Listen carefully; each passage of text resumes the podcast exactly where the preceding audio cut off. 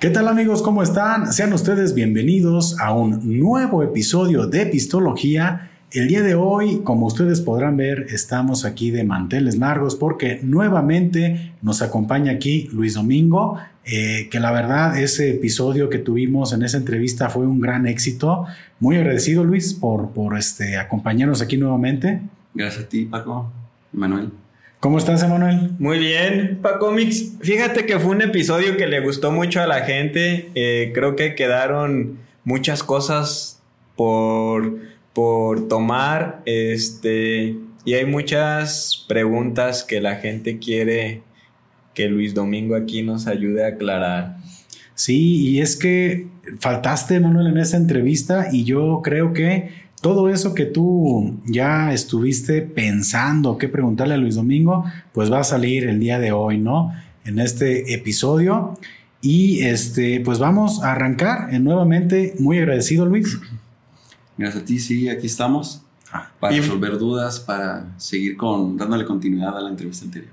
Y fue un episodio chido, ¿eh? yo lo estuve escuchando, digo, sí, no tuve la oportunidad de estar, lo escuché y traes un montón de información, Luis, y la neta, muy contentos de que estés de nuevo aquí, ¿no?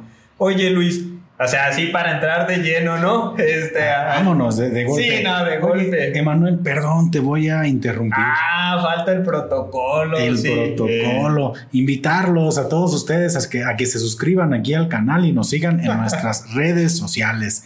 Perdón, Emanuel, pero pues tenemos que invitar aquí a la, gente a que estén más atentos aquí al contenido que estamos subiendo semana con semana. Suscríbanse, síganos, la neta, este, estamos muy contentos de ver ahí el número creciendo y que cada vez es más gente la que nos escucha.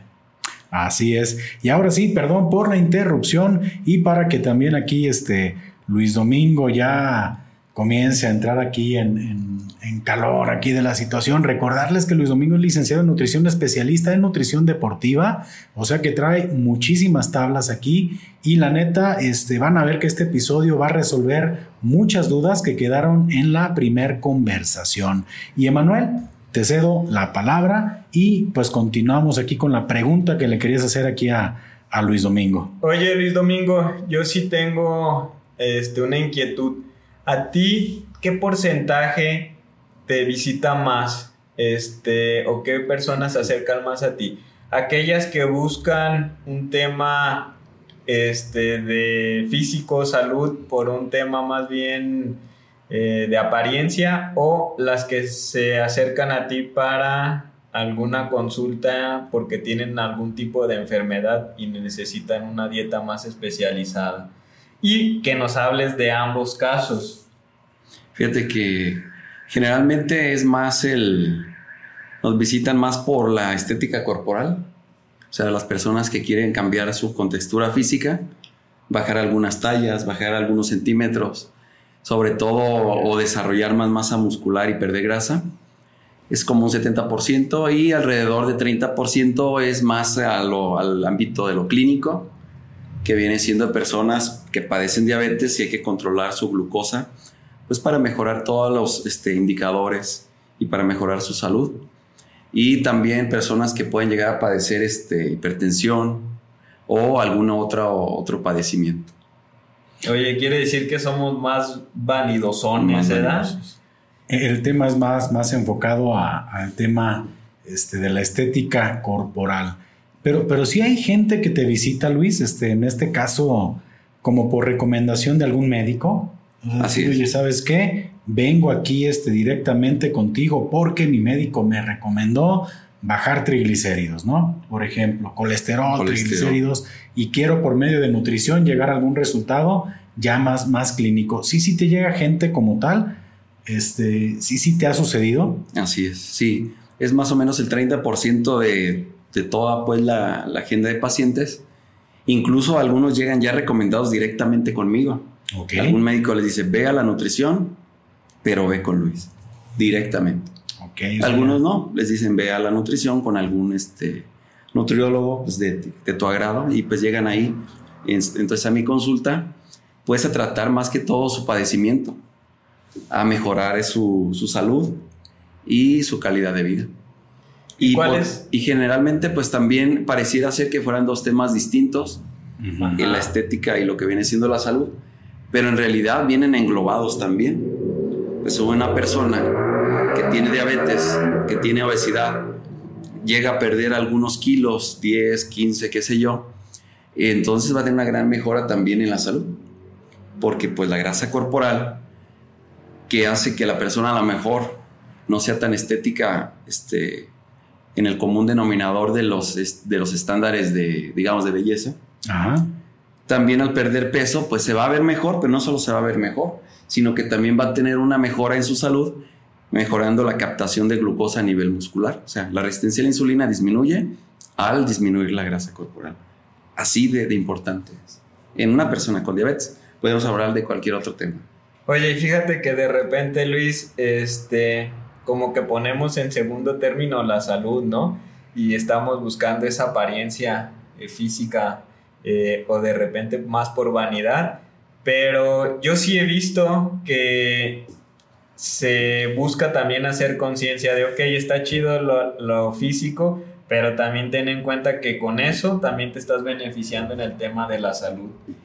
Y por ejemplo, Luis, eh, ¿qué enfermedades son las más comunes que, que se pueden regular, controlar o que pueden este, mejorarse o tratarse con una dieta un poquito más estricta o más sana, ¿no?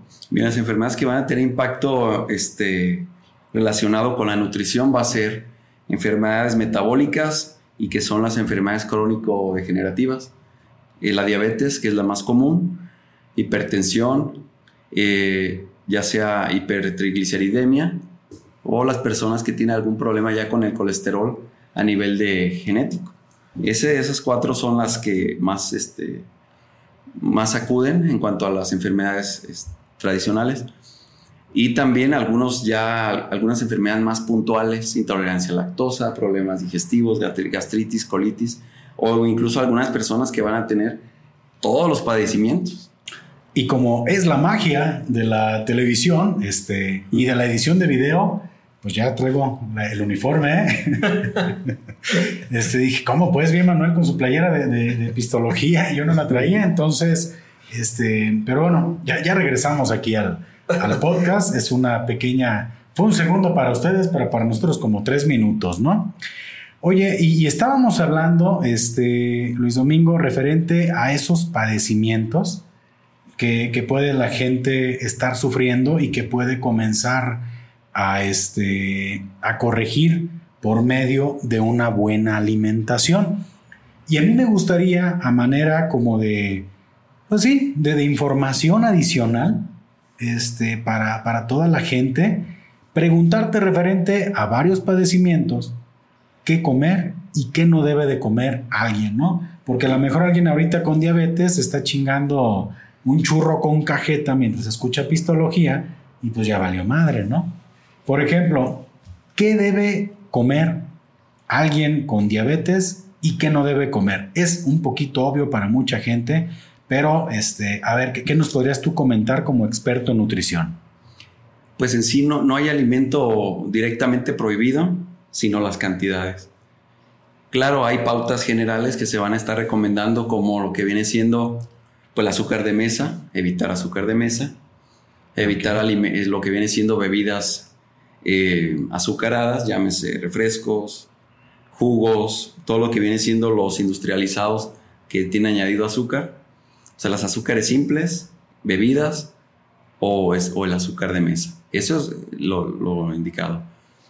También las harinas refinadas, se recomienda alimentos que tengan un poquito más de fibra para mantener estable los niveles de glucosa una vez que se, se consume el alimento y distribuir los carbohidratos equitativamente durante el día para que no haya picos muy altos de insulina y con esto pues haya una mejor control, un mejor control de la glucosa. Más o menos, este, ahora sí, entiendo perfectamente el tema de que eso tú se lo debes de decir a alguien que vaya a consulta contigo. Pero, ¿qué alimentos, no, no, no, no qué sería, qué debe de comer más bien, qué no debe de comer alguien? este, que, que, tenga diabetes, a mí me queda, con lo que ahorita acabas de comentar, pues sí me queda un poquito claro, ¿no? Lo, la tirada, pero nombrando alimentos tal cual. ¿Sabes que Esto no te comas. Pastel. Pastel. El pan dulce. Tampoco, ejemplo, los tamales, que es una mezcla entre carbohidratos y grasas. También las grasas son muy importante que se regulen a la baja en el padecimiento de la diabetes porque pues generan que las células después este, sean muy, eh, que tengan una resistencia a la insulina hace entonces la, el pues, sobre todo la grasa saturada para tener este efecto. No, Luis, no me quites los tamales. Los tamales. No, me hagas esto. La pizza, el hot Oye, me imagino que esos son como las cosas que de repente se oyen en el consultorio, ¿no? No, los tamales, no, Luis. O sea, no me quites mis pastelitos, no mis pingüinos. Pingüinos, todo lo que viene siendo panecillos, pingüinos, gansitos chocorroles, submarinos, todo lo que viene siendo de, de las marcas comerciales, que son alimentos que aparte de tener el azúcar tienen un ingrediente que no es conveniente para la salud en general y casi para todos los padecimientos, incluso para la gente sana, son las grasas trans. Las grasas que son procesadas, que son grasas vegetales hidrogenizadas en la industria para pasar de líquido a sólido, que se agregan generalmente en la panificación en lo que es la producción de galletitas y demás, y las frituras. Oye, las grasas hay que tener mucho cuidado. Son peor incluso que las propias grasas saturadas presentes naturalmente en los alimentos. Llámese alimentos pues con grasa saturada, las carnes, los lácteos. Inclusive más, este, más insaludables serían. Oye, pero se ven bien bonitos ahí los panes, así con su glaciadito y todo bien hermoso, su cajetita y todo. Y brilla. Y fíjate, no sabemos todo lo que trae. Qué interesante, la neta. Entonces, todo lo, o sea, porque sí, sí, lo, dice Manuel perfectamente, digo, estéticamente son una maravilla, ¿no? Los, panecitos, todo este asunto, el olor, el sabor, todo. Pero, este, al hablar de ese azúcar, eh, bueno, es que, es que es muy, muy, muy completo, ¿no? muy complejo el asunto. Hay todo lo que viene siendo la esplenda, el stevia, todo ese tipo de, edulcorantes, si es la palabra correcta, sí son recomendados o también con cierta, este, con cierta medida, o tú le puedes echar edulcorante a, a placer. Bien, no han ninguno de los que ahorita están avalados para el, consumo de alimentos eh, generado algún tipo de daño o que alguna investigación corrobore que son nocivos para la salud. Ok. Y excederse en este tipo de edulcorantes pues es muy complicado. Para exceder las dosis recomendadas, pues se tendrían que consumir, ejemplo, alrededor de 80 a 100 latas de refresco. Ah, Del que denomina light, pues. Muy complicado ah, que alguien haga eso. Esto ya ahora sí tendría un foco rojo, sobre todo en la salud. Pero usar de dos, tres sobrecitos al día, cuatro, incluso hasta seis, para el café o para alguna agua fresca, pues nos ahorra este consumo de azúcar de mesa o miel o algún azúcar que, alguien quiera utilizar y termina pues teniendo un mejor efecto en la salud. Utilizarlos sobre el azúcar. Si la gente no quiere usar azúcar, pero tampoco los edulcorantes, pues ahí está muy bien. En realidad no aportan un ingrediente nutricional este, añadido, ni una vitamina, ni proteínas. Solo son para dar sabor, para dar palatabilidad, que sepa mejor el alimento, entonces yo lo pueda consumir más agradable que estar añadiendo pues el azúcar tradicional. Me sale una pregunta ahorita, eh, perdón. Este, ¿qué es mejor en este caso, Luis? ¿La miel o el azúcar? Es un poco mejor la miel, son las mismas calorías, Ajá. pero la miel pues tiene ciertas propiedades también benéficas, vitaminas, minerales, inclusive hasta algunas propiedades curativas que se le atribuyen como efectos antibióticos. Okay. Y el azúcar, pues ya es refinada, solo tiene calorías, no tiene ninguna vitamina, no tiene ningún mineral, obviamente no es recomendable. Entonces la miel se puede utilizar con moderación, sí, y en ciertos contextos. Hay atletas o hay personas que pueden en sus labores o en su deporte estar realizando una gran cantidad de, actividad física, por lo cual tiene una demanda energética muy elevada. Estas personas pueden consumir miel y tiene un gran beneficio, pues obviamente porque les da más energía, inclusive hasta azúcar este, refinada.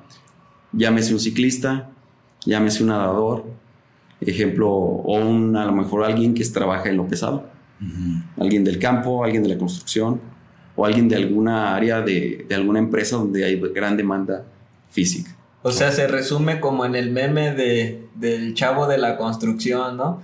El chavo de la construcción, el meme, todo mamey, tomando coca y comiendo pan, y tú haciendo dieta, yendo al gimnasio y de transformando No salen los cuadros. y es que sí, sí escuché, por ejemplo, en alguna ocasión de Michael Phelps, que consumía un montón de alimentos por todo este ejercicio que hacía y quemaba. O sea, desayunábamos una pizza, una hamburguesa, Ah, porque entrenaba mucho tiempo y tenía que tener un alto contenido de calorías, si se dice de esa manera. Entonces podía consumir muchos alimentos de ese estilo, ¿no? Porque su entrenamiento le hacía que perdiera o que quemara energía, todo eso. ¿no? Toda esa energía. Entonces, en este caso, el contexto es muy importante. En este por ejemplo, Michael Phelps se estimaba que tenía un consumo energético de 11.000 a 14.000 calorías. Porque él entrenaba de 6 incluso hasta 8 horas diarias a alto rendimiento. El gasto energético que él tenía era muy, muy elevado. Entonces él tenía que equiparar gasto energético con consumo energético. Ah. Y consumir 11.000 calorías.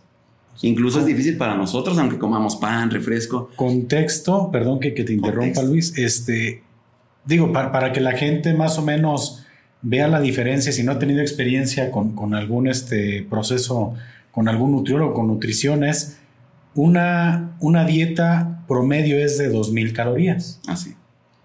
Para Más alguien menos. de 70 kilogramos, un hombre, un masculino de 70, con un porcentaje de grasa ni muy elevado ni muy bajo, es 2000 calorías. Y este camarada, un atleta de alto rendimiento, tenía que consumir 14.000 calorías. Lo de 7 hombres. Cabrón, no. Imagínate. Y bien mamey el vato, ¿eh? Sí. Hijo de la Solo se dedicaba a nadar, Ajá. a ejercitarse.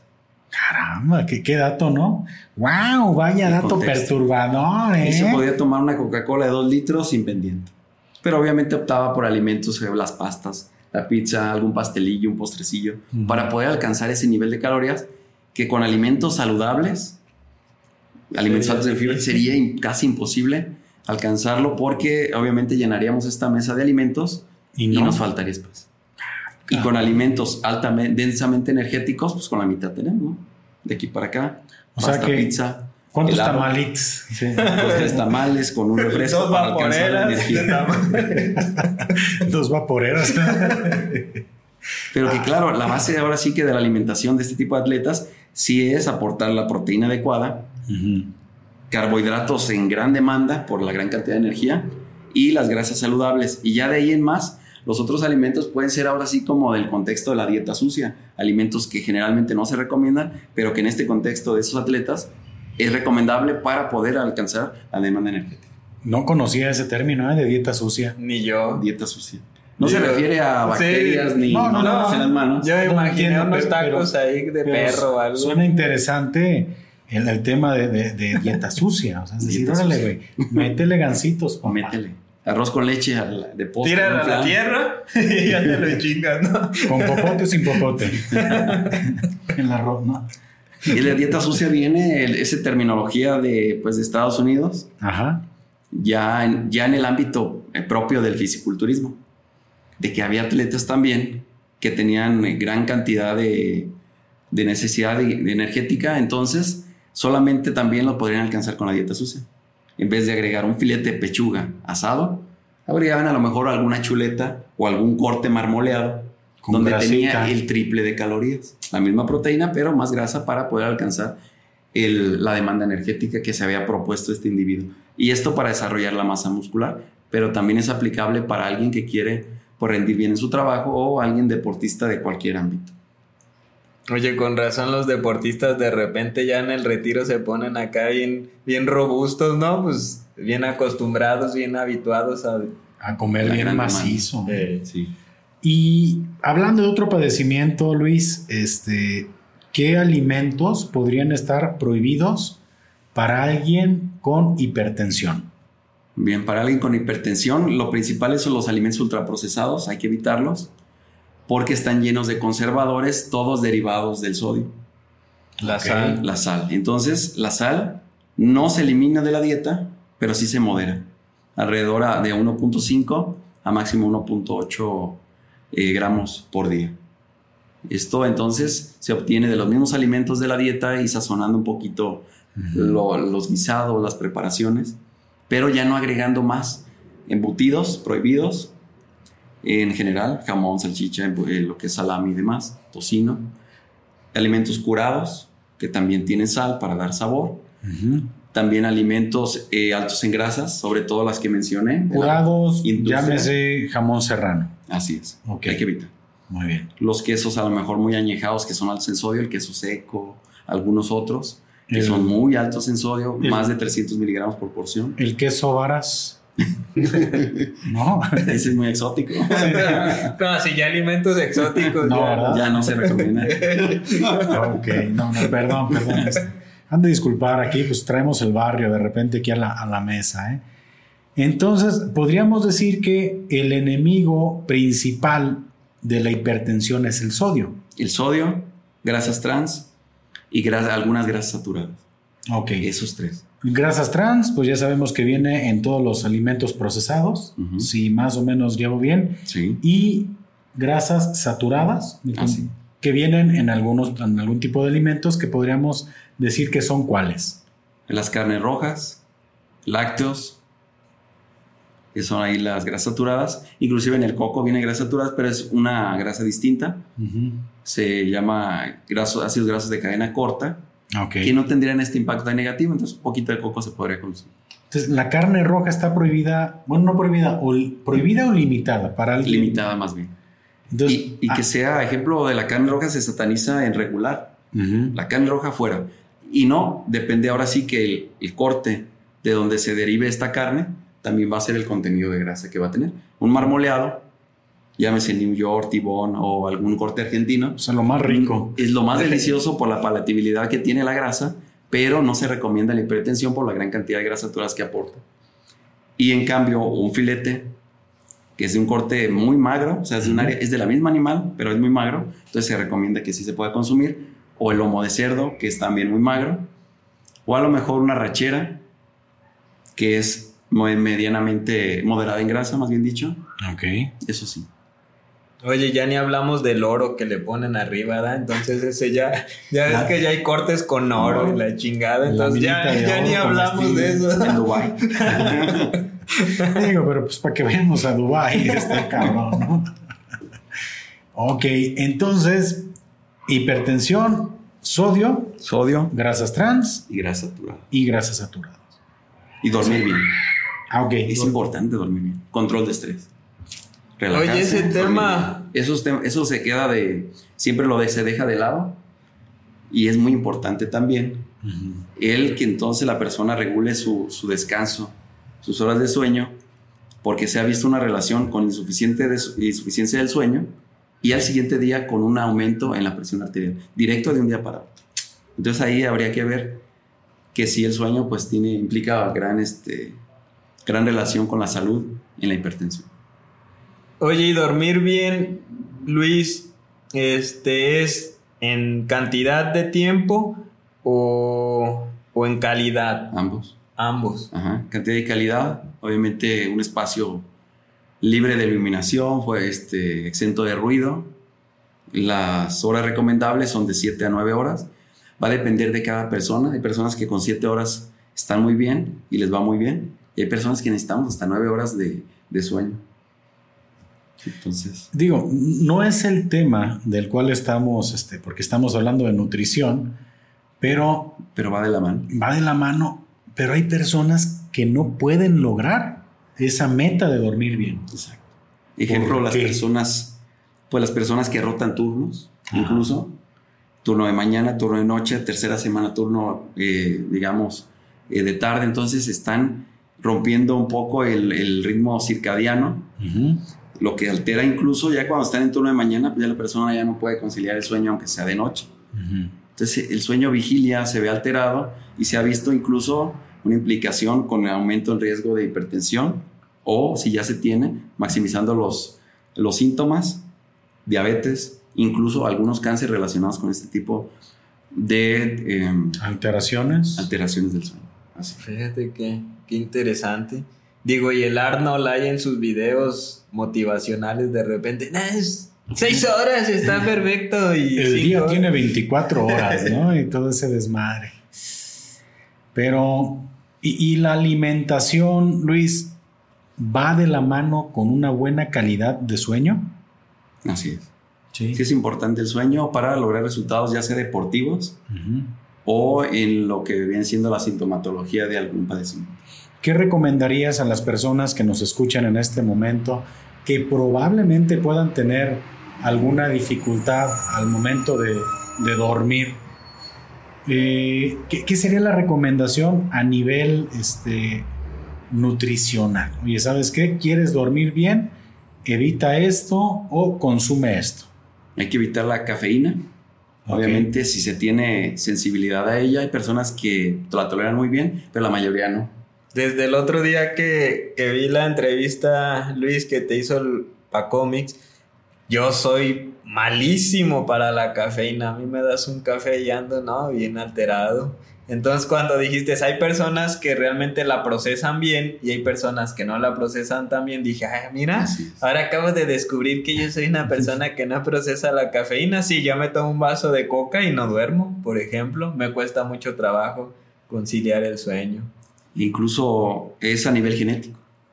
hay, hay, metabolizadores rápidos, metabolizadores lentos, entonces hay personas que toleran o muy bien, incluso pueden tomarse un café antes de dormir y duermen como bebés, y otros que incluso a, las 2 de la tarde te tomas tu último café y ya te, ya te interrumpió la fase de sueño.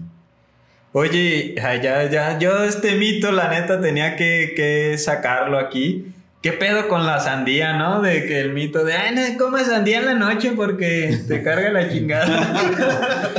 Dijo, a lo mejor Sí, porque cae muy pesado, unos taquitos al pastor. Melón, cae muy ligero. Melón, sandía. Pero tú sabes algo, Luis, o ya te ando comprometiendo muy cañón con esa pregunta. No, de hecho, no hay alimentos pesados. Obviamente se recomienda que la persona no coma alrededor de dos horas antes de irse a dormir, o alrededor de incluso tres, depende de qué tipo de alimento sea. Y los que consideramos pesados, que es la sandía, el melón o el pepino, te vas a torcer. Son alimentos que se digieren muy rápido y en realidad es un, totalmente un mito y están equivocados. Sería más pesado ingerir a lo mejor alguna carne salta en grasa porque se tarda en digerir de 2 a 4 horas. Carne con grasa tarda de la digestión de 2 a 4 horas y carnes magras tardan 2 horas y las frutas son muy rápidas. Todos los carbohidratos de, de las frutas se van a estar absorbiendo alrededor a partir de una hora. Va a estar ese alimento ya en absorción. ¿Qué va a pasar con alguien que se refina ocho tacos al pastor a las 11 de la noche y se va a acostar a las 12? Bien, puede tener eh, algún problema intestinal. Ajá. Y si no tiene un baño cerca, puede tener alguna consecuencia incluso dramática. ok, ok. ¿Se va, a, ¿Sí? ¿Se va a andar cagando? Se va, se va a tener que comprar un paquete de calzones al otro día. o sea, pero todo eso, como tú comentas, que son como cuatro horas para procesar carnes con grasa, el organismo, ¿qué va a pasar? O sea, va a almacenar todo eso, o sea, ¿qué va a suceder en el organismo con todo ese exceso de, grasas consumidas de noche? No, tanto se almacena o no, dependiendo la ingesta más bien de todo el día. Ok. Si entonces esa persona no consumió muchas calorías, aún así no va a subir de peso. ¿A poco? Así. Ah, chinga, chinga.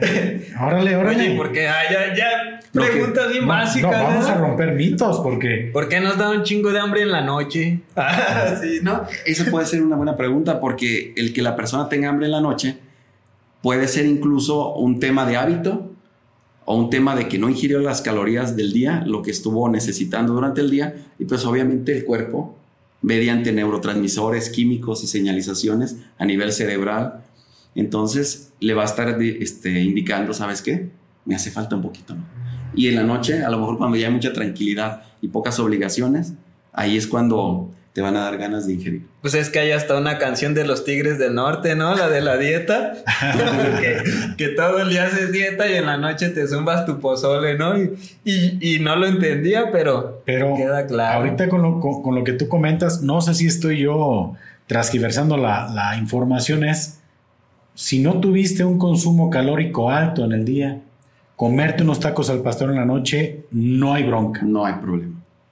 Así sea. Así es. O sea, lo único que vas a obtener es a lo mejor no una buena calidad de sueño por la pesadez, Así es. Mala Pero- digestión, pero o sea, realmente no hay bronca. Pues. un suceso enigmático ahí a, Ajá. a medio trayecto. Cómprese sus pañales de adulto para que duerma unos bien. Pinches pedotes bien sabrosos como a las 3 de la mañana. Incomodidad gastrointestinal, Pero eso es. colitis, pero de ahí en más, Oh, ok. Acabas de, de mencionar otro padecimiento más, Luis.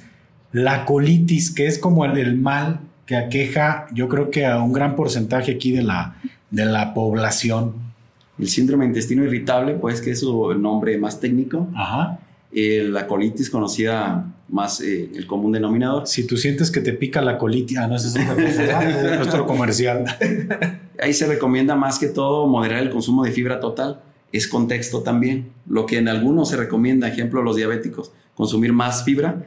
En el contexto del síndrome de intestino irritable se va a recomendar que se modere un poco la cantidad de fibra. Entonces, a 25 gramos al día para que no genere también distensión abdominal, incomodidades, gases. Los lactobacilos podrían estar indicados ahí también, que son de lácteos fermentados, ya sea en tableta o, en- o directamente del alimento. Y eh, obviamente el control del estrés. El síndrome intestino irritable también tiene un componente a nivel de, de neurológico. Entonces estoy muy estresado y el sistema nervioso está sumamente activado y está conectado directo con el intestino. Hay una conexión directa con el intestino, incluso el intestino se le llama el segundo cerebro del ser humano, porque hay una comunicación directa intestino-cerebro, cerebro-intestino, mediante químicos y neurotransmisores. Muy directo. Me estreso, me inflamo, como algo, me inflamo más y genero gas, distensión, dolor, incomodidad y algunos casos incluso alguna hospitalización por esta sintomatología que puede ser incluso un poco grave. ¿Qué debe de comer alguien con, con colitis y qué no debe de comer? O Pues- prácticamente es algo ajeno. ¿no? O sea, o si hay algo que tú digas, ¿sabes qué? Prohibido comer esto. Moderar los frijoles, leguminosas en general, Ajá, todo lo que sabemos que que es. tiene fibra, que es un, que de es, una que es digestión, gaseoso, que es pedor, ¿no? que es gas, Que que es genera un poco de gaseoso. gas. El brócoli, el coliflor. Ejemplo, alimentos con alta concentración este, de, de fibra en un solo momento, Ajá. que distribuir el consumo de fibra durante el día. No alimentos tampoco, ejemplo, irritantes, que tengan demasiada grasa añadida, demasiados condimentos. El alcohol también. Ah, diablos, Sí. eso no, no me está agradando ver, ya, ¿eh? Luis, estás en un programa que se llama Pistología. Y Nos vienes a limitar el alcohol. Eso. No vamos a salir de acuerdo, ¿eh? Así Entonces, el alcohol es malo para la colitis. para la colitis. A muchos les afloja, ¿no? Sí, sí, es malo para la colitis. A muchos sí. Ah, ya, ya, ya, Ah, ya saben, perdón. ya entendí. Ah. Eh, este, insuficiencia renal. Suficiencia renal ya es un tema ya más delicado. Muy delicado. este, Ya Pero, moderación de la proteína. ok. Ya, ya estaría un consumo más regulado en la proteína, 0.8 a un gramo. Que por, equivale por a, kilogramo por día. O sea, si la a persona comer. Ya alimentos, ya los cárnicos, pues se recomienda porciones limitadas. Ejemplo, huevo también, limitar a una o dos porciones. Eh, algunas eh, se recomiendan las frutas que son muy altas en potasio, mejor eliminarlas para el balance de electrolitos, Por no demasiado ejemplo. sodio. ¿Cuáles son las frutas? Altas en potasio, pues sería más que todo el plátano, que es cada pieza de, de plátano tiene alrededor de mil miligramos de potasio, Ok. una cuarta parte de la ingesta diaria recomendada. Y ejemplo, pues obviamente las frutas en general, pero las más altas serían el mango, el melón. Y sobre todo el plátano es la que va a tener más. Entonces, incluso esos tipos de alimentos se tienen que regular. Lo que para otra persona podría ser muy bueno. En Ujú. este contexto, sí, se tendría que limitar el consumo. Alimentos muy procesados por alto, consumo, alto este, contenido de sodio, Ujú. todos los industriales, y también embutidos, ya esas salchichas, igual jamón, Entonces, los pinches embutidos son el coco, pues, de todo, ¿eh? de la mayoría. Incluso con un contenido de componentes cancerígenos, nitratos y nitritos, que están en la lista de los 10 potenciales cancerígenos. en ningún tipo de régimen tú recomiendas ningún tipo de embutido. Eh, moderado, sí, consumo poco habitual, digamos, se podría consumir el, a lo mejor el jamón de pechuga, que es más magro, que tiene una este, limitación en el sodio. Y, pero salchichas no, salami, todo eso nunca lo recomiendo.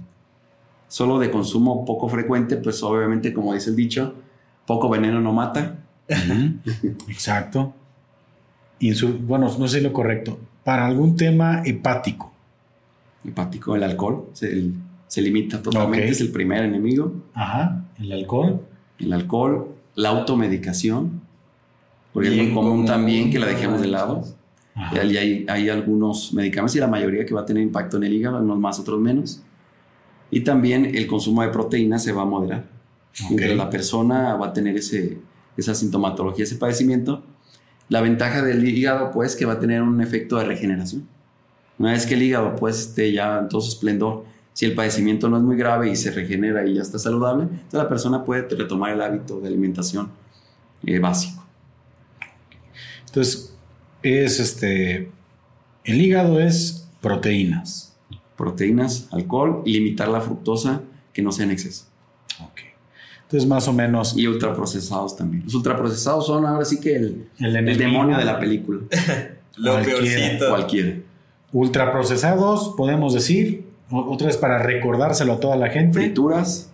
Adiós Sabritas. Adiós este, Sabritas y la otra marca. Perdón, Sabritas. Barcel. Barcel. Ajá, bye. Para cualquier padecimiento. Panecillos, toda la industria de panecillos. tía Rosa, Marinela, tía Rosa. La tía Rosa no es tan amorosa como parecía. Exactamente. Ok. Y pues todo lo que ven. Los embutidos. Como todo lo que te encuentras en la tienda. los que son más bajos en nitratos y Todo lo que está en la tiendita de la esquina. todo, lo express. Todas las tiendas de abarrotes son máquinas de muerte. Ah, y fíjate que ese es uno de las, obviamente del, en el ámbito actual. Y al rato nos vienen aquí a linchar. Todas las tienditas. Oye, y las maruchan, ay, bien random, ¿no? ¿Qué onda con las maruchan? Pues carbohidrato, bastantes, este saborizantes, alto en sodio.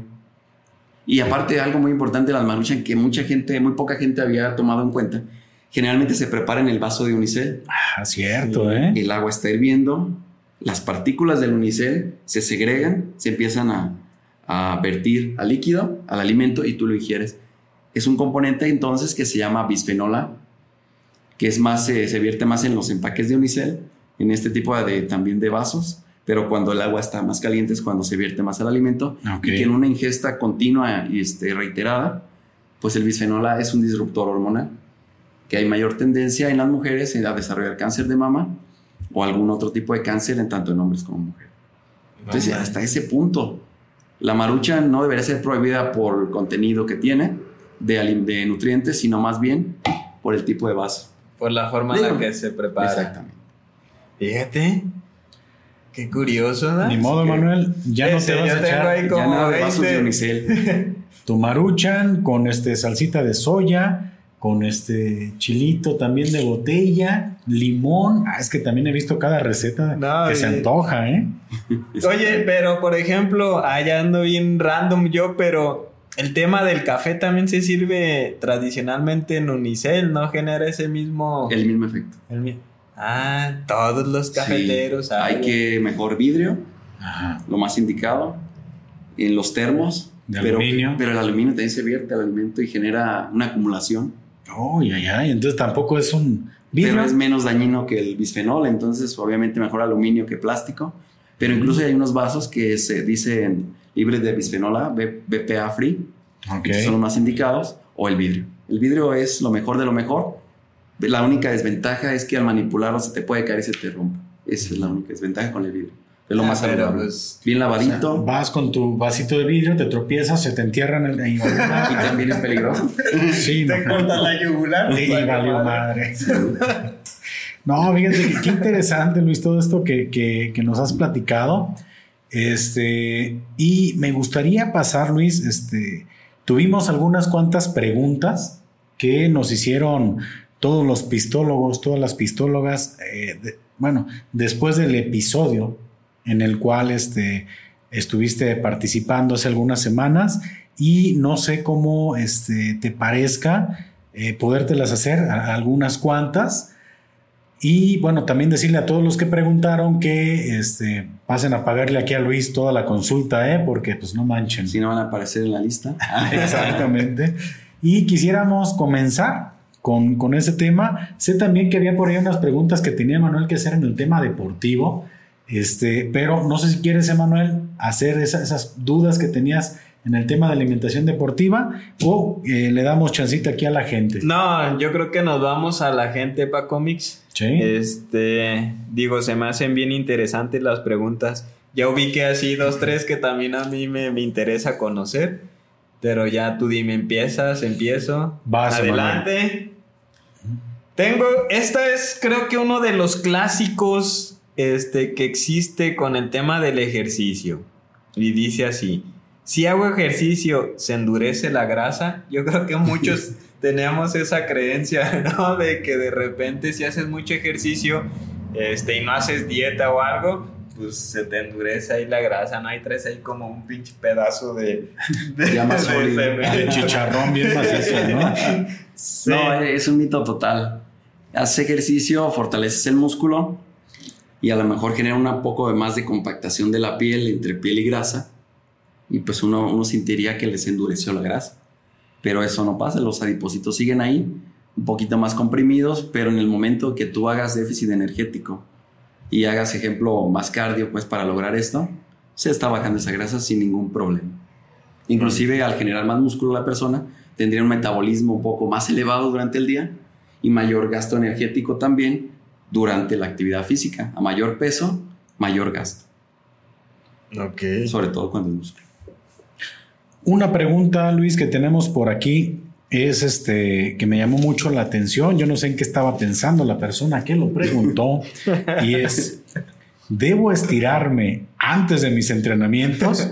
Primero, tuvo que haber sido más específico porque no, no, no dijo que estirarse qué, ¿verdad? No, no sé qué tipo de estiramientos podrán hacer o causar más desgaste o más agotamiento previo. Pero me imagino que se habla de estiramiento de, músculo. ¿Debo estirarme antes de mis entrenamientos, Luis? Eh, no se recomienda.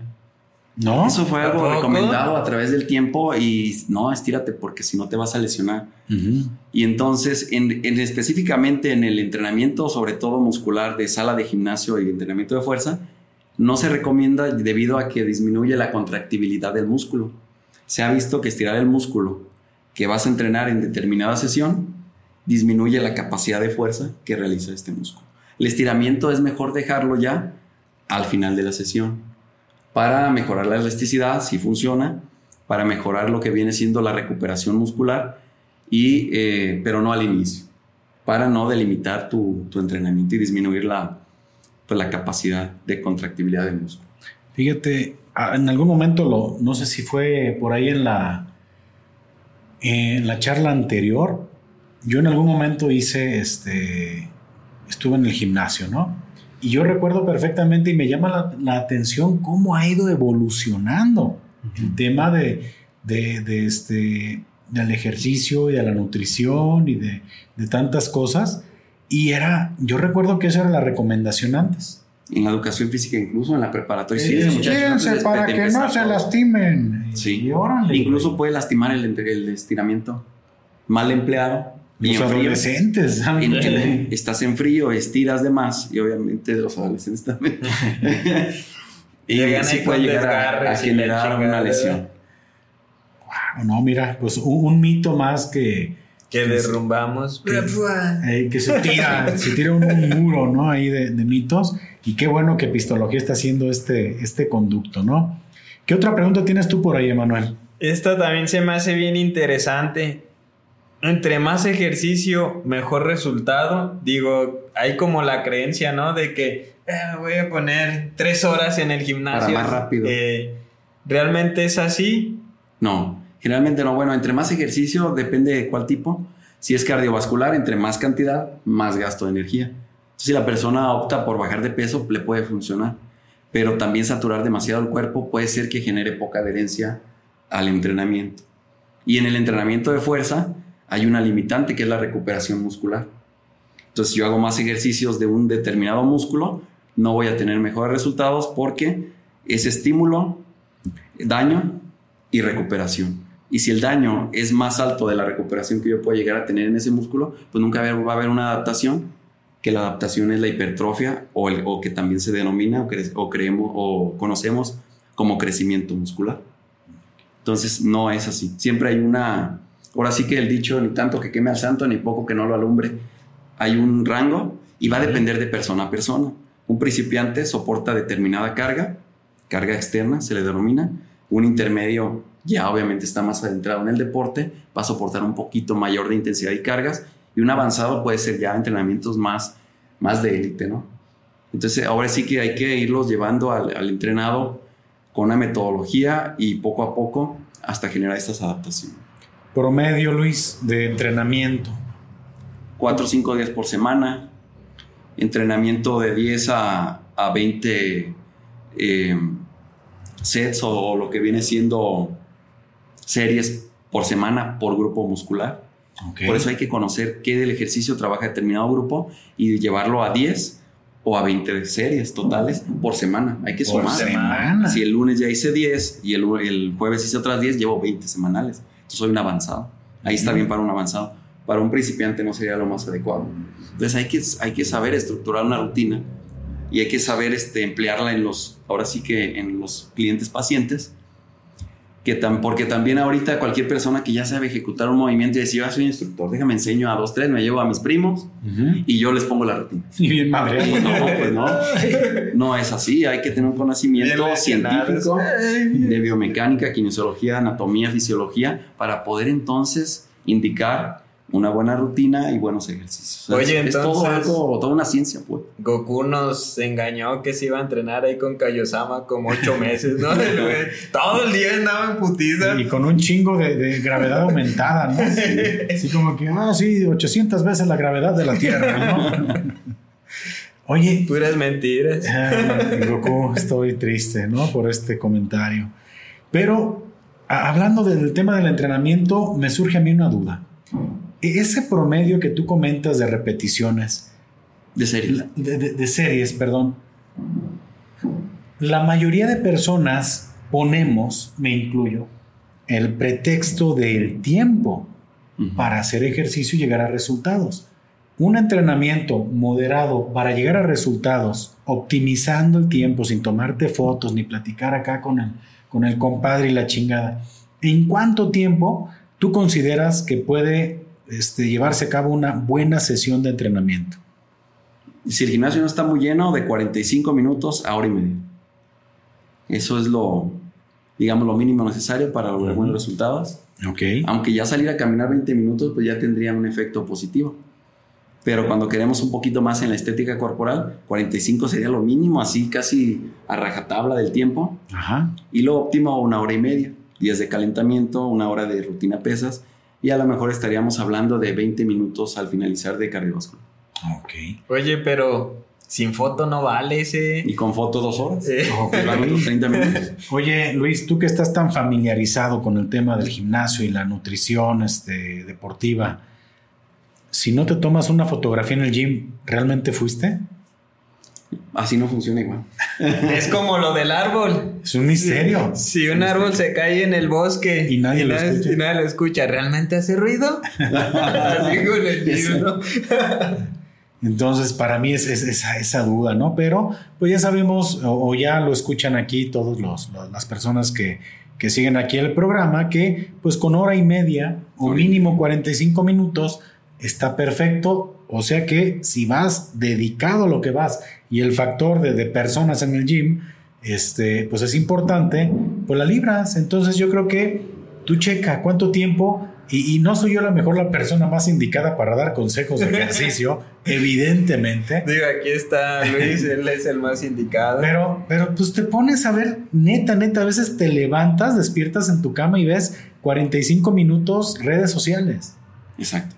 Estás tirado así en la camita, bien a gusto, viendo a ver qué chingados pasó, quién le dio like acá a tus fotos o estás ahí checando. Y se van los 45. Fácil, Fácil. Yo creo que y no se sigue en TikTok, ¿no? Te, te, van dos días ahí. No, no, no. no.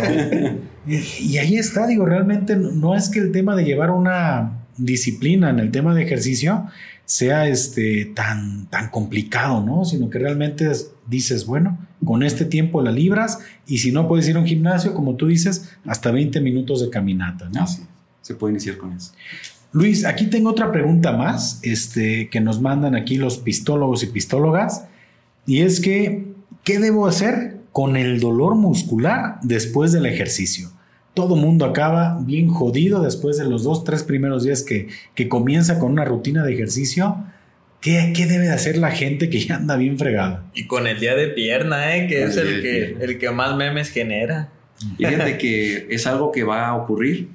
Obviamente la persona no está acostumbrada a forzar sus músculos, a activarlos, y va a haber dolor muscular posterior al entrenamiento. Y entonces el descanso, el descanso de ese músculo para que sea, esté listo para la siguiente sesión. Por eso se dividen las rutinas, generalmente se usan las rutinas divididas. Y un error que se comete frecuentemente es, me duele el músculo, me voy a tomar un paracetamol, ibuprofeno, naproxeno o algún otro tipo de antiinflamatorios. Entonces, el antiinflamatorio genera un bloqueo de los factores inflamatorios que son necesarios. Es necesaria esta inflamación para generar la adaptación muscular al entrenamiento. Entonces la persona bloquea la adaptación. No debe usarse eso.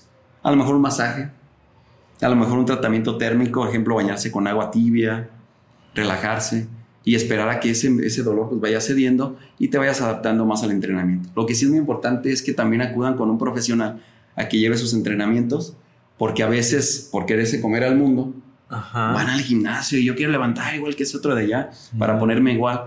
Y esto es eh, un proceso que no va a ser de la noche a la mañana. Entonces, a lo mejor por mala orientación o por un entrenamiento mal, este, mal ejecutado, mal indicado, la persona va a tener más dolor, incluso ya no va a querer ir al gimnasio uno o dos días. Oye, y esto se me ocurre ahorita que, que decías de los antiinflamatorios.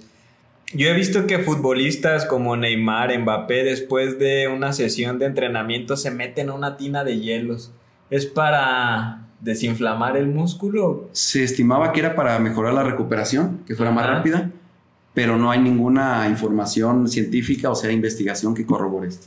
Oye Luis, y de repente con este tema que mencionas de desinflamar y todo, yo he visto que algunos futbolistas como Mbappé, Neymar, se meten una tina de hielos. ¿Es justamente para ese efecto o nomás quieren la foto ahí mamadora? No se le ha atribuido pues ningún efecto, obviamente en algún en investigación que corrobore que tenga efectividad en la recuperación. Y se usa mucho incluso a nivel de clubes ya internacionales y de alto renombre.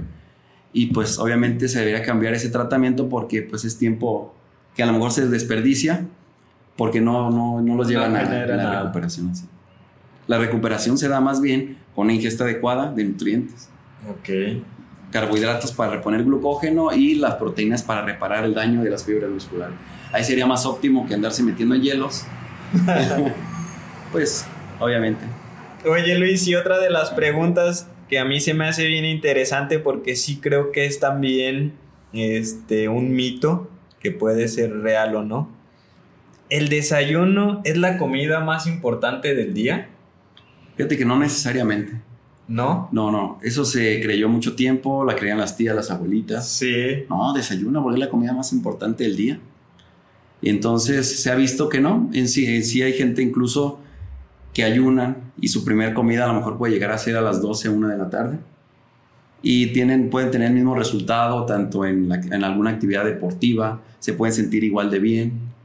En sí la ingesta total del día va a ser la que va a influir en la persona en tener buenos índices de energía y buena, buen rendimiento en sus labores o en su deporte. Sí, porque uno pensaría que Ay, deja lleno tanque, ¿no? Para ir bien enérgico a todo el día ya después le voy echando menos. Ah, pero mira. A lo mejor si es una persona que trabaja en lo pesado y entre, entra muy temprano, sí es importante que, la, que hagan su desayuno.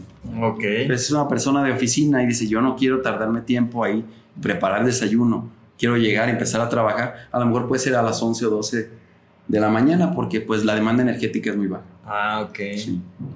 Entonces, eso de desayuna bien temprano, también es otro mito. Porque existe el dicho, ¿no? Y es que me acordé ahorita, perdón, para cómics. Desayuna como rey, come como príncipe y cena como mendigo, ¿no? Y creo que por ahí viene la ideología de esta pregunta. Así es. No, no, no aplicaría como tal, ¿no? Puede aplicar y puede funcionar, tanto como no. Ok. Pues interesante el tema de los, de los desayunos, ¿no? y este, tengo por aquí otra pregunta. Quería checar a ver si tenemos algo que nos hable también del desayuno, pero nos vamos a brincar al... Bueno, no, esto es a, nivel alimenticio referente, digo, al desayuno es, este, nos brincamos al tema de las proteínas. ¿Cuánta proteína debo de consumir al día? me imagino depende para qué, ¿no? Depende para qué. Pero más o menos, ¿cuál es la, cantidad de proteína o de ingesta que tú recomiendas? es eh, para un sedentario, una persona que es la mayoría de la población, 0.8, 1.2 gramos por kilogramo. Entonces se multiplica eso por tus kilos de peso y te da el total. Eso es para sedentarios.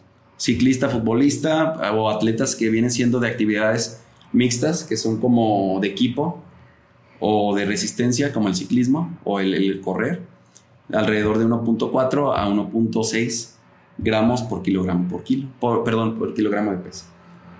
Y si ya hablamos de alguien de, alto rendimiento o sobre todo alguien de sala de pesas, entrenamiento de fuerza y que quiere desarrollar más masa muscular, ya entonces nos vamos incluso a 1.8 o 2.2 gramos por kilogramo de peso. Entonces va aumentando. Lo que para uno puede llegar a ser lo adecuado, para otro que necesita menos puede llegar a ser excesivo. Entonces es un contexto diferente. ¿Cuánto necesito? Depende. ¿A qué te dedicas? qué tipo de deporte realizas, qué tanta actividad física estás haciendo diariamente. ¿Qué, sucedería con un exceso de proteínas? Pues obviamente estaríamos estresando un poco el riñón. Una persona sedentaria que está consumiendo dos gramos estaría obviamente estresando un poco ahí esa área. Un gasto económico mayor, porque sabemos que los alimentos proteicos es lo más caro que hay. Las carnes, el, huevo, la leche, obviamente son más caros que, que el arroz, que las tortillas, que la maruchan, los carbohidratos que la maruchan. sí, eso. y entonces podría ser un poco de estrés ahí y a lo mejor en 10, 15, 20 años quizás eh, podría desarrollar alguna patología. Ok. Y necesario, obviamente, come más proteína, pero no la utiliza, va, este, el remanente se va a estar eliminando. Tengo una pregunta más, Emanuel, porque sé que tú vas con otra que va muy con el tema de las proteínas y es ¿Debo tomar suplementos de proteína para aumentar la masa muscular? Esto me imagino que ya va más en el tema deportivo. Deportivo, sí. Eh, sí, sí, sí es recomendable. Puede ser sí o no, dependiendo la persona. Ejemplo, si la persona, como ya hablamos de los índices de proteína que deben consumir, si ya la persona de los mismos alimentos de consumo diario obtienen el 100% de lo establecido, ya no requieren el suplemento. Si les hace falta, ahí y dicen, ¿sabes qué? Ya no puedo con más carne, con más lácteos, con más huevo, me estoy cansando de comer tanto, entonces a lo mejor hay un licuado o dos de proteína, podrían, nos podrían ayudar a alcanzar la dosis recomendada de proteína para cubrir esa necesidad. Pero es más bien ya este como suplir, ¿no? Suplir, no, no, como su nombre lo este, dice. No agregar. O complementar la dieta. necesito 150 gramos al día, pero me como 120 y me cuesta, entonces 30 gramos van a venir del polvo de proteína y nada de, que viene siendo obviamente productos mágicos, porque obviamente vemos a gente muy musculosa y dice, ah, es que está así porque toma la proteína. No, quizás sí no, quizás sea la proteína de la misma dieta, quizás está así por sus entrenamientos, quizás más bien sea el entrenamiento de mucho tiempo y una gran, un gran tiempo de dedicación, o quizás también el factor genética pues, está influyendo ahí. Oye Luis. O todo junto. Y este, esta pregunta, ¿qué se debe hacer en caso de calambres? No sé, de repente me ha ocurrido a mí que estás bien a gusto, ¿no? Bien dormidito y ¡ay, cabrón! Siento el calambrón, ¿no? Acá en la pantorrilla, bien macizo. En es, o sea, ¿qué se debe de hacer? Me imagino que la pregunta va cuando te ocurre y para que no te ocurra, ajá, y para prevenirlos. Bueno, ocurrir, eh, todavía no se esclarece exactamente, obviamente, todos los, eh, todo el ámbito de los calambres, por qué ocurren, pero se atribuye a factores de deshidratación, entonces corregir la hidratación es muy importante, consumo de agua, consumo de potasio y sodio, cloruro, y también el relajante muscular, que es un mineral que se llama magnesio, que es el que hace que las fibras musculares se desacoplen y entonces disminuya pues obviamente esta contractibilidad excesiva que se puede generar en algún músculo. Muy común en las pantorrillas o en el abdomen. Sí, porque hasta hay TikToks, ¿no? Donde se ve ahí la pantorrilla, cómo tiene de repente Y que las duele contracciones, ¿se da?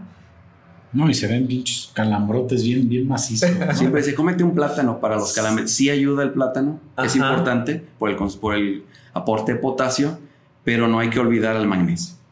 Ok. El magnesio es un desacoplador de las fibras musculares y el magnesio pues está en vegetales. Verduras de hoja verde, todas las leguminosas son muy ricas en magnesio y incluso algunas frutas también. Muy importante el consumo diario de magnesio, alrededor de 400 miligramos por día. Muy bien. Entonces, este, eso es para evitar los calambres. Y hay una duda, fíjate, o uno de los mitos más este, recurrentes que yo he escuchado, y más es, es en el tema de las mujeres, es este, si entrenar, y a lo mejor nos estamos brincando para tratar como de, de abarcar todas la- la- las dudas que, hay por ahí o de mitos. Y es que en las mujeres es si entrenar con pesas este, las hace ver menos este, femeninas o las va a hacer ver masculinas. ¿Tú, tú qué opinas al respecto? También este, con, esa parte que, tú ya tienes de experiencia, ¿no? ¿Qué, qué le podrías decir a las mujeres? ¿Sí? ¿Sí te vas a ver como vato o? No, no, regularmente no. Ok. Eh, ya cada persona, cada mujer va a tener su complexión, Ujú. su contextura, su masa ósea, ahora sí que su, su proporción.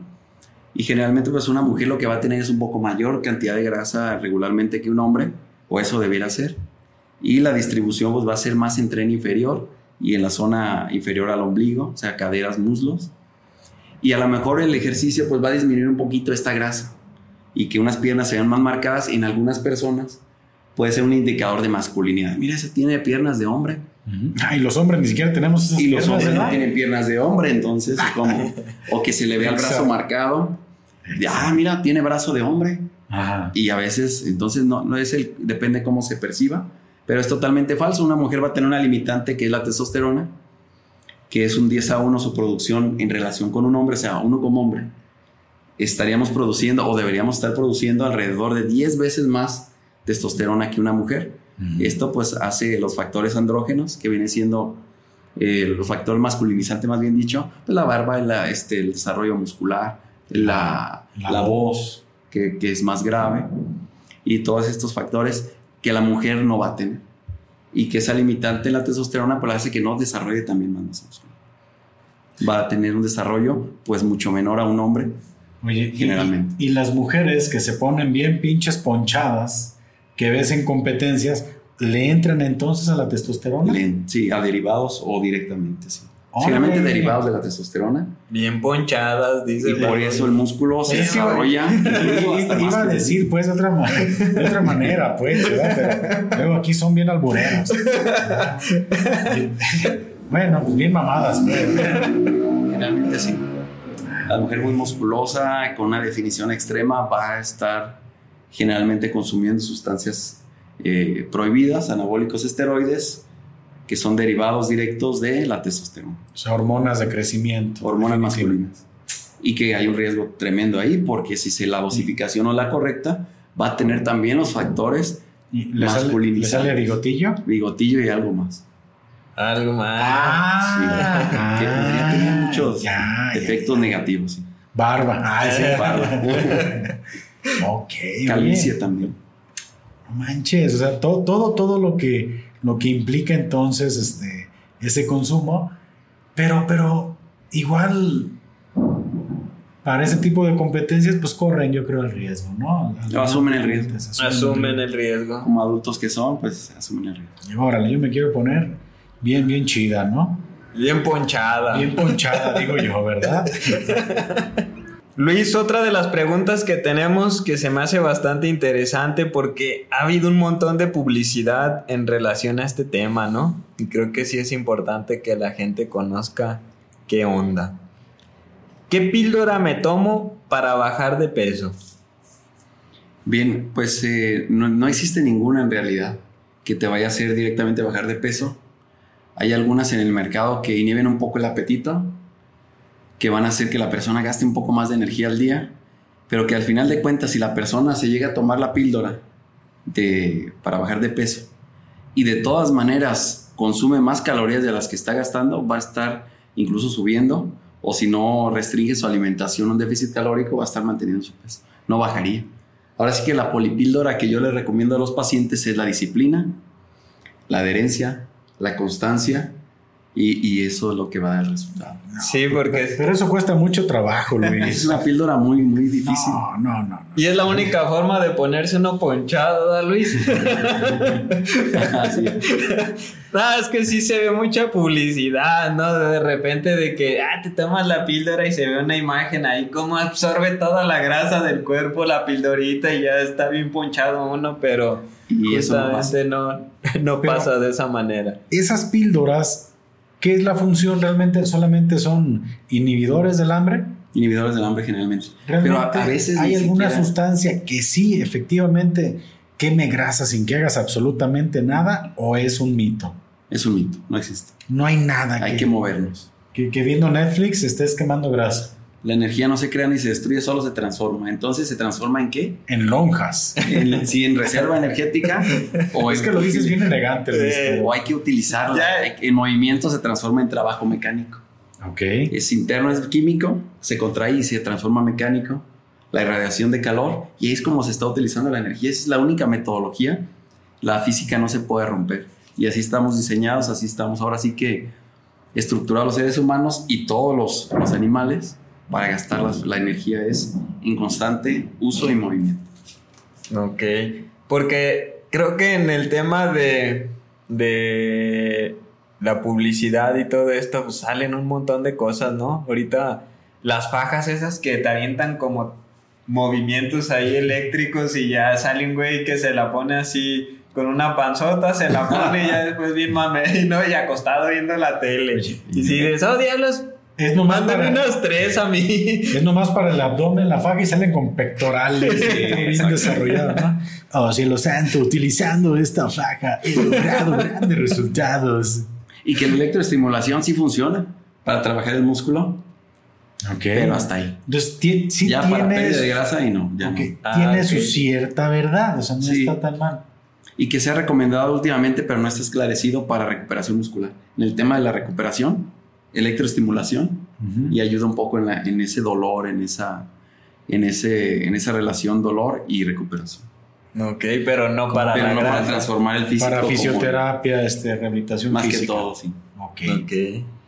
Entonces, no crean, no hay ninguna píldora mágica para bajar este... Incluso hay riesgos ahí en algunas píldoras, ya ha habido muertes con sobredosis o algunas que dicen en etiqueta que tienen tal planta y determinada, pero tienen ingredientes ocultos, o sea, están adulterados.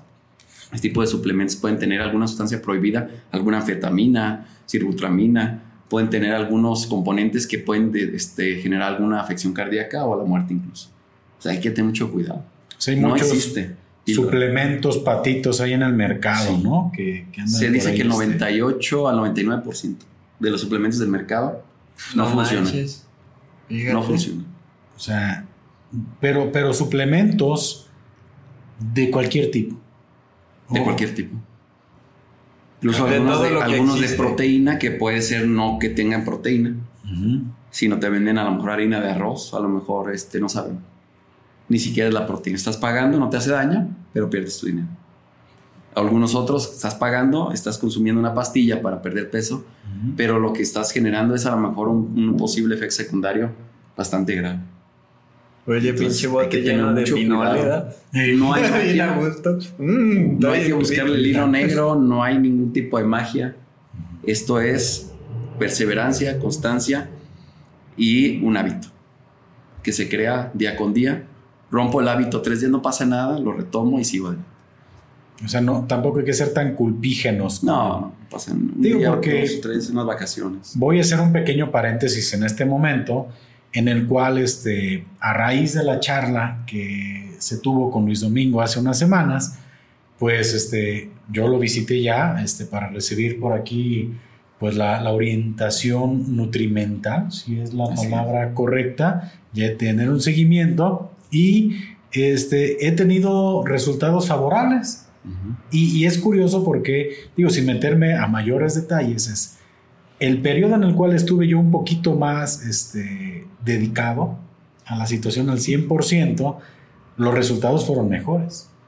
y en este inter, en el cual hubieron vacaciones y más pachanga y más temas sociales, enseguida se vio, este, la, impactó pues en el resultado de la, de la siguiente consulta y la verdad pues dije, oye, no manches, qué exagerado es el organismo. ¿eh? o sea, no, no, no, no. No, no te nada. exactamente, o sea, digo, qué barbaridad. Y ahí es, o sea, la, la píldora mágica no, no está, es la, la, constancia y la disciplina que tengas, ¿no? Al momento de, de llevar a cabo algún régimen alimenticio. Y, y para mí, este va a ser muy interesante poderles platicar en su momento los resultados que se puedan obtener a, a, un corto, mediano plazo, largo plazo, no lo sé, pero decirles que yo de manera personal, pues estoy aquí este, llevando un seguimiento con, con Luis para que también, pues todas las personas que, que, gusten, pues lo busquen, ¿no? Ya al final del episodio, nuevamente nos repites dónde te podemos este, localizar, Luis.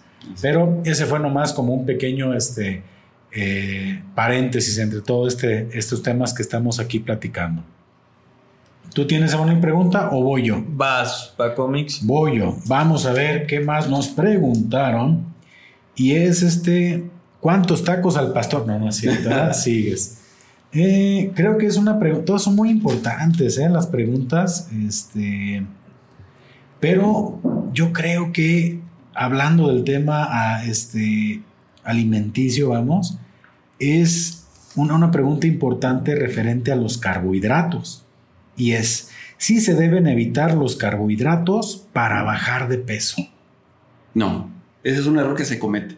Quiero bajar de peso, ya quité los carbohidratos. Ajá. Ya no como tortilla, ya no como arroz, no como pasta.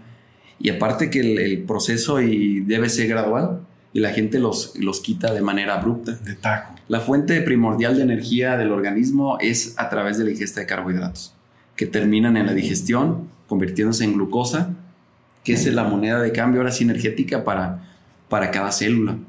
La glucosa va a entrar a las células y suministrar energía. Entonces quitarlo sería un error.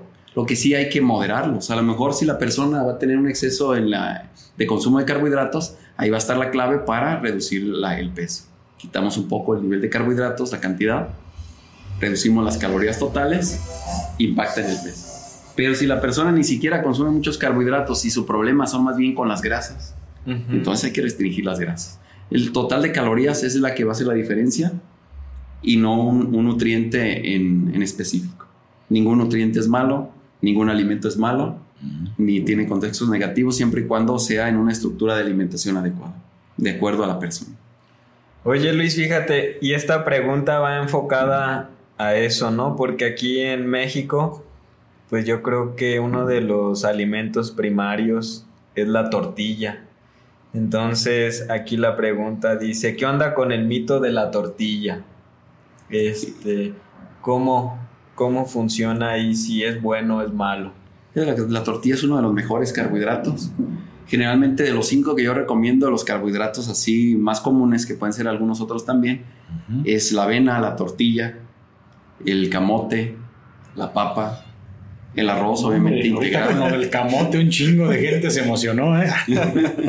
Hubo ovación. Sí. y no, y la tortilla en realidad, pues es fuente alimentaria e inclusive cultural. Forma ah. parte de nuestra milenaria. Entonces, derivado del maíz. Y aparte aporta cantidad, gran cantidad de fibra. Incluso yo la recomiendo sobre un pan, este, pues de esos que se llaman integrales. Ajá. La gente dice, es que ya no como tortilla. tortilla. Lo bueno que ya no como tortilla, pero agregué pan o agregué arroz, pues es lo mismo. En la nutrición hay un sistema que se le denomina sistema de equivalencias, donde si yo no como un pan, como una tortilla, estoy ingiriendo las mismas calorías o viceversa. Si como una tortilla y no me como el pan, es lo mismo. Al final de cuentas el resultado es el mismo y qué mejor de un alimento que no está tan procesado, que es una tortilla, que con frijolitos, con un buen queso se hace una quesadilla, con frijoles se hace un buen taco de frijol, o, o, que se acompaña con todo, que es muy versátil. Y yo siempre le recomiendo la tortilla a los pacientes, pero pues que moderen la cantidad. Sí, no, no es lo mismo comerse dos o tres que comerse 15 o, de 10 a 15 tortillas. Y no es lo mismo que le pongas unos frijolitos de la olla a un pinche pedazote de chicharrón. Exactamente. ¿Con qué va a acompañar esa tortilla? Eso es lo más importante. Porque sí es este. Es que, mira, a mí se me hace muy, muy interesante todo esto que, que se ha platicado, todos estos mitos que de alguna manera se comienzan como a, a derribar, porque un buen tiempo la tortilla estaba satanizada, ¿eh? Así. O sea, casi casi era este automático. ¿Quieres Dejo- bajar? Quita la tortilla. Exactamente. Y no. Sí. Lo que sí se debe quitar de antemano al inicio es los ultraprocesados y las bebidas eh, endulzadas. ¿No? Y, y el contexto en la Te tortilla. pago con tortillas, Luis. Dependiendo de la cantidad de carbohidratos que vaya a consumir la persona, dependiendo de la actividad física. Yo he tenido pacientes donde les recomiendo incluso hasta seis tortillas por comida. Seis tortillas por comida, tres comidas fuertes. Estamos hablando de 18 tortillas al día. Ah, Pero a lo mejor es un albañil, a lo mejor es un eh, que trabaja en construcción, o es un este, rajador de bolas de, de De mezcal, mezcal. o a lo mejor es este, un trabajador de, de algo pesado, pues. Ujú. No se me ocurre ahorita otras labores que sean Oye, pesadas. Hacer, campo. un, hacer un podcast. ¿Cuántas tortillas? Ay, Media tortilla, Media. ¿no? Media tortilla. ya está energético, media tortilla. De las chiquitas, ¿no? Una de las chiquitas. Y sin frijoles. Eh, con sal. Pero, pero si has llegado a poco a, a- o sí podría recomendar hasta 18 tortillas. o sea, 18. sin bronca. El paciente me dice, yo no me gusta más que la tortilla, yo no quiero ni arroz, se me hace muy difícil estarlo cociendo. El pan no me gusta, de bimbo es una porquería y en realidad a lo mejor, bueno, no es tanto así, pero casi, casi. Bimbo, patrocínanos. El cliente es el que dice. Pero la tortilla, dice, es la que me gusta a mí con todo. Ah, adelante. Hasta 18 tortillas, pero que obviamente el paciente Es desgaste casi esa medio energía. kilo, ¿no? Que la desgaste esa energía. No, si no la claro. desgasta, obviamente le voy a estar restringiendo a lo mejor a 6 o 8 tortillas, que es lo, lo más básico. Oye, Y ocho tortillas está bien, ¿no? o sea, ya, está aguanta, machín. No, ya, ya acabas pleno, ¿no? ¿Paco Puede ser- es testigo? Sí, sí, sí, la que neta. le puse y- lo tengo que decir y véanlo como comercial o como lo que quieran. Realmente el, todo lo que viene siendo el plan o el régimen está muy completo, ¿eh? Honestamente, con un este, gasto calórico promedio de 2.000 calorías, 1.800, yo no he tenido, honestamente, no, no he pasado por hambre, ¿eh? Y, yo creo que ese es otro mito que se, que se rompe, que es, ¿estás a dieta? ¿Estás pasando hambre? Para nada, ¿eh? La verdad, sí, sí, este, reconozco esa, esa forma tan balanceada de, este, distribuir los alimentos de manera que yo puedo decir, ¿eh? Que he estado a dieta sin, sentir, sin sentirme a dieta, ¿eh? Realmente es algo que yo sí aprecio demasiado, son buenas raciones, es todo y pues es curioso porque siguen rompiéndose muchos mitos, ¿no? Que, que hay alrededor de una buena nutrición. Exactamente. La gente cree que es pura lechuga y zanahoria. Y brócoli, como Y que el que es un brócoli balance. es, es ese alimento light, ¿no? Así por excelencia. Y, y no se trata de eso. Es una dieta bien balanceada, adecuada en proteínas, calorías, inclusive con tortilla, con carbohidratos, moderando la cantidad, siempre en el, en el sentido de, del objetivo del paciente. Ok. Y que la gente rompa este mito de que es, oh, me voy a sentir hambreado. Inclusive puede ser que se sientan muy llenos también, porque la cantidad de alimentos es mucho en volumen, aunque son las calorías muy bajas. La fibra genera saciedad, la proteína genera saciedad. Entonces la persona se siente muy tranquila, muy estable en su apetito. Y, y Paco lo, lo ha este, corroborado. Realmente sí, no, no, no está uno ahí sufriéndole, porque es lo primero, ¿no? Que, que crees al momento de entrar ahí a un, este, a un tema más controlado, en el tema alimenticio, es que voy a pasar hambre, ¿no? Y a mí no, honestamente, no me ha sucedido y este, ya se va llevando por ahí algún resultado positivo eh, y que, bueno, ya cuando sea más evidente, pues todavía va a ser más, más chido, ¿no? Sí, Y- ya veremos a Paco bien ponchado. La transformación. Eh, bien mamadillo. bien ponchado. Mamadísimo. ¿Cómo decían los, estos, los memes, no? Oye, este, a mí me surgió una pregunta, perdón, a lo mejor es este extraña, no sé, pero así como hay grasas buenas y grasas malas, mm, o no sé si es correcto mencionarlo de esa manera, Para que sí, con efectos didácticos, sí. ¿hay carbohidratos buenos y carbohidratos malos? o, hoy, o ya no hay tanta diferencia en este caso. No, también. Sí. Este, hay algunos eh, alimentos sobre la matriz alimentaria, pues cómo va el carbohidrato acompañado de cantidad de fibra, cantidad de proteína, o si en realidad son carbohidratos simples que no tienen nada, ni vitaminas ni minerales también. Entonces la absorción varía, inclusive si combinas el carbohidrato con otra fuente de alimento. No es lo mismo comer una papa cocida en un tiempo de comida sola, las puras papas, a que si esa papa la combinas con un filete de pollo y con una taza de brócoli. La fibra y la proteína van a retrasar el vaciamiento gástrico del carbohidrato. Entonces hay que saber combinar también los alimentos. El carbohidrato, saberlo acompañar. Pero, en la tortilla con la carne roja, obviamente carne baja en grasa, entonces va a tener un efecto diferente que si nada más enrollas la tortilla con sal y va a tener una absorción distinta, va a tener un efecto de saciedad distinto. De hecho, los carbohidratos son los que menos saciedad tienen. O sea, el efecto saciante de los carbohidratos es el más bajo. El más alto es en la proteína de los macronutrientes, le siguen las grasas y el que no va a generar casi nada, ningún impacto en la saciedad son los carbohidratos. Por eso es bien fácil que comamos carbohidratos y carbohidratos y nunca sentimos esa necesidad de tenerlos, porque no hay saciedad, no hay esa señal. Y con la proteína, en cuanto nos comemos el filete, no, ya no quiero nada, ya, ya, me, llené. Ya me llené. Esa es la estrategia de un plan bien establecido en, de nutrición. Muy, muy. Bueno, era esa, esa duda, ¿no? Referente a los, a los carbohidratos y también tiene por ahí los mitos. Oye, Luis, otra de las preguntas, y digo, yo estoy seleccionando como que también las que me hacen a mí sentido porque me ha ocurrido. Y esta se me hace bien interesante. Eh, ¿Por qué? Bueno, deja pongo un poquito de contexto. Cuando comienzas a hacer ejercicio, es muy común que bajes de tallas, pero te peses en una báscula y no bajes de kilos. Y justamente la pregunta es así, ¿por qué bajo de tallas o de medidas, pero no de peso? Bien, ¿Qué, puede ser. ¿Qué ocurre? Eh, puede ocurrir una desinflamación, primero a nivel intestinal, una persona que come, tiene malos hábitos, va a tener muchos residuos intestinales, inflamación y también la cantidad de grasa. Cuando ya llevas el plan bien estructurado, bien adecuado, pues vas perdiendo grasa, esa inflamación se elimina, pues vemos gran parte de pérdida en lo que es la talla. Y si logramos aumentar el músculo, entonces el peso puede mantenerse igual. Pesa 80 kilos, llegas y 80 y dices, pues no avancé nada, pero ¿por qué me noto más delgado? El pantalón ya me queda. Exacto, porque me desinflamé. Ya no me cala el calzón y así, ¿no? Entonces, a lo mejor la persona ganó músculo incluso, porque a lo mejor el tener el plan también lo hizo que caminara más, que hiciera más actividad y el nutrirse bien hace que el músculo entonces tenga una respuesta inmediata al inicio.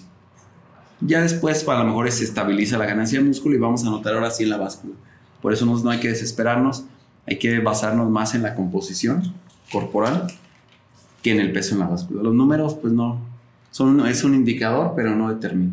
Los botones son los que mandan. Los que mandan, exacto. Porque yo he visto mucho en redes sociales que de repente hacen la comparación, ¿no? Dos kilos de grasa y es acá un pinche molotota acá bien cabrón. y dos kilos de músculo, ¿no? Y es acá un pinche pedacito ahí de carne un cabrón, ¿no? Y más o menos eso explica lo que tú nos estás diciendo ahorita, ¿no? Oye Luis, este, y hablando de, cómo se marca, eh, como dicen, ¿eh? tengo el abdomen bien marcado, pero por el resorte del calzón, ¿no? ¿Por qué si hago todos los días abdominales no los marco? Bien, porque solamente estamos fortaleciendo la, masa abdominal, ejemplo, recto abdominal, oblicuos y demás. Pero si la capa de grasa entonces sigue ahí, no van a ser visibles. Entonces haz de cuenta que tienes un carro de carreras, pero está cubierto. Y hasta que no quitas esa capa, vas a poder ver el resultado. Entonces hay que quitar esa, capa de grasa. Hay que disminuirla y únicamente se puede eliminar no con trabajo directo de abdominales, sino más bien con un déficit energético, que es gas, como menos de lo que estoy gastando en actividad física, mi cuerpo está necesitando más de lo que estoy ingiriendo, uso mi reserva energética, la capa de grasa disminuye, y una vez que es mínima, los abdominales aparecen. Por eso es difícil. No, no. Que hay que lograr eso para poder. poca gente llega a tener esa, esa dicha, ¿no? De ver los abdominales. los abdominales, asomarse a, la luz. los míos, la neta. míos también están bien ocultos. Así. No, no, no, pobrecitos. Nunca, bien aplastados ahí con una pinche capa de grasa bien cabrona. Nunca he conocido la luz, mis, mis, mis six pack, ¿no? Este, no, Luis, mira, pues yo creo que este, todas estas dudas que nos han ido compartiendo aquí las personas han sido muy, muy interesantes. Este, realmente creo que has, este, pues, aclarado muchas cosas y sé que hay muchas cosas más que quedaron por aquí, este, pendientes por, por preguntar, pero me gustaría más que esas preguntas, si tú estás de acuerdo, en alguna tercera ocasión que nos visites aquí a Pistología, como siempre digo al invitado, sin comprometerte a una tercera aparición, porque vas a decir, oye, pues otra vez, ya te voy a cobrar. no, pero mira, realmente creo que, que vale mucho la pena. Hubieron muy buenos comentarios referente a ese episodio anterior y este fue completamente de preguntas y respuestas, ¿eh? O sea, que creo que eso fue lo que quedó pendiente la vez anterior y siguen habiendo muchísimas y muchísimas preguntas más. Luis, en este momento este, quisiera invitarte a que este, nos platiques nuevamente dónde te podemos encontrar en redes sociales, que nos pases la información de este, tu número, donde quieras que te contacte la gente para alguna consulta, para comenzar algún proceso. Ahora sí que este es tu momento para este, aprovechar para invitar a la gente a que vaya contigo y también sé que en la página de Sanubi Fit estás subiendo muchos resultados de las personas que están ahí contigo. Muchos resultados, información para que, para que la sigan la página en Facebook. Estoy en el Sport Gym, que ahí tengo mi oficina en Avenida Independencia 183, Sport Gym. En Atotonilco el Alto. Atotonilco el Alto. Porque aquí nos escuchan en todo el mundo. ¿eh? sí, Consultas en línea también. ah, excelente ¿eh? ese tema. Y que hay buenos resultados también si el paciente obviamente pues lleva las cosas. Ajá. Y mi número 3911 eh, 008092 para servirles y ahí estamos y para resolver sus dudas si quieren pueden enviarlas y en el siguiente episodio las resolvemos también. Perfecto. Y digo, aquí a lo mejor ya voy a comprometer todo el tema, pero tienes un lienzo en blanco con balcón. Digo, ya irá viendo la gente el progreso, ¿no? Así, señor, que le va a tener que echar ganas porque... Se compromete. si, no, ¿cómo? la transformación. Claro que sí, vamos, llevamos un, proceso. Ya ha habido resultados, pero es que obviamente es, es para este tiempo es mínimo. Y pues la neta, ni para qué se los digo. Mejor ya que sea más este, evidente, ¿no? Para todos que digan, Wow. Así de todos hablándole de uno a Luis. Ah, no, el, el Paco, el Paco Mix ya anda bien ponchado. El Paco de modelo. Así es, ¿no? Pues este, yo estoy, y lo digo de manera personal, estoy llevando un proceso con Luis y este, y me he sentido honestamente muy bien. Todo la, la este, pues, el régimen que, que se ha llevado aquí pues a mí me ha tenido muy contento, muy a gusto, la verdad. Y esperemos pues en, un tiempo, con, pues el tiempo que deba de llevar, tener un mejor resultado, pero yo de manera personal se los recomiendo completamente para que pues ahora sí que lo busquen y yo sé que este, van a estar muy muy contentos. Emanuel, pues no sé si tengas tú alguna duda adicional, algo que le quisieras tú comentar aquí a, Luis. Pues nada más agradecerle, Pacomics. Este, realmente sí fue muy, muy informativo. Digo, yo vi la primera entrevista en YouTube, se me hizo, o la primera plática, se me hizo bien interesante. Este, creo que es un tema que tiene todavía mucho, mucho que dar. Y creo que ahora se resolvieron muchas cuestiones, muchos mitos, pero aún quedan todavía cosillas, ¿no? Y como tú dices, pa cómics sin comprometer aquí a Luis, este, yo creo que sí amerita una tercera visita para poder seguir platicando de este tema que es tan extenso y también tan importante. Al final del día, creo que lo mencionamos poco, pero fue algo que mencionó Luis en el principio pues se trata de cuidarse uno mismo. No solamente es el tema de la apariencia, sino también el tema de la salud y hacer un poquito de conciencia que esa es la parte fundamental y más importante. Todo lo demás pues ya es consecuencia, pero primero cuidarte tú, cuidar tu salud, alimentarte bien. Hay, hay de repente momentos en los que puedas salirte un poquito ahí del camino, este, tomarte a lo mejor algo, comerte algo, pero pues cuando mantengas el régimen el más tiempo posible, este, tu salud se va a ver beneficiada. Y yo creo que esa es la parte importante y por eso es tan importante este tema, ¿no? Y por eso a la gente le ha gustado tanto. Así es, pues Luis, muchísimas gracias por este, estar aquí en Pistología. Eh, nos la pasamos muy bien, muchas dudas fueron resueltas y pues nos despedimos de este episodio como siempre lo hacemos. Salud y saludos y si no toman, pues tomen. y si van a tomar, pues no manejen. Hasta la próxima.